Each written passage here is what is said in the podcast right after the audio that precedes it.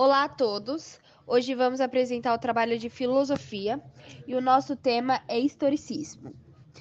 E quem vai apresentar o trabalho é a Letícia Vitória, a Pietra Félix, Giovana Minami, Giovana Santos e Poliana Ribeiro, do segundo ano D. Espero que todos gostem. O historicismo, também conhecido por historismo, é uma concepção filosófica que surgiu entre o fim do século XIX e o início do século XX. A ideia foi desenvolvida pelo filósofo alemão William Dilthey. Além de filósofo, William Dilthey também era historiador, o que pode ter influenciado sua linha de raciocínio. Dilthey defendia que os fenômenos humanos são históricos, eles eram dotados de valor, significado, sentido e finalidade. Por isso mesmo, ele argumentava que a, as pesquisas da área das ciências humanas não deveriam usar os mesmos métodos das ciências da natureza. Para Dilthey, era necessário criar um novo método que fosse capaz de decifrar qual o sentido dos fatores humanos. A metodologia desenvolvida pelo filósofo foi a da causalidade histórica na qual as pesquisas devem considerar que os fenômenos da humanidade são históricos e temporais. As análises devem ser feitas observando o movimento histórico e as fases de desenvolvimento da sociedade.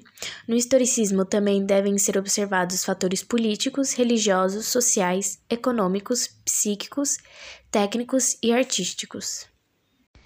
Definições para o historicismo. O historicismo é utilizado em diferentes áreas de estudo, como a filosofia, antropologia e teologia. Em cada um desses campos, ele apresenta algumas diferenças na linha de pensamento. Por isso, ele pode ser compreendido de maneiras distintas.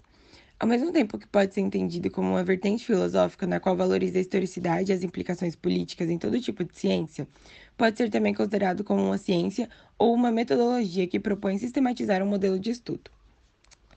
Muitos autores se dedicaram ao estudo dessa concepção filosófica além de Wilhelm Dilthey.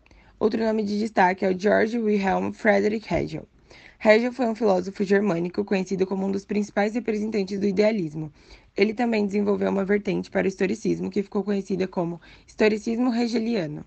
Historicismo antropológico. Na antropologia, o historicismo vai ter grandes contribuições de Franz Boas.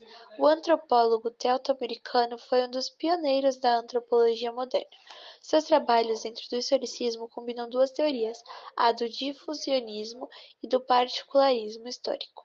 A primeira refere-se à ideia de que toda civilização e seus aspectos culturais surgiram no Egito Antigo e, posteriormente, seu modelo de sociedade foi espalhado pelo mundo durante os movimentos de migração.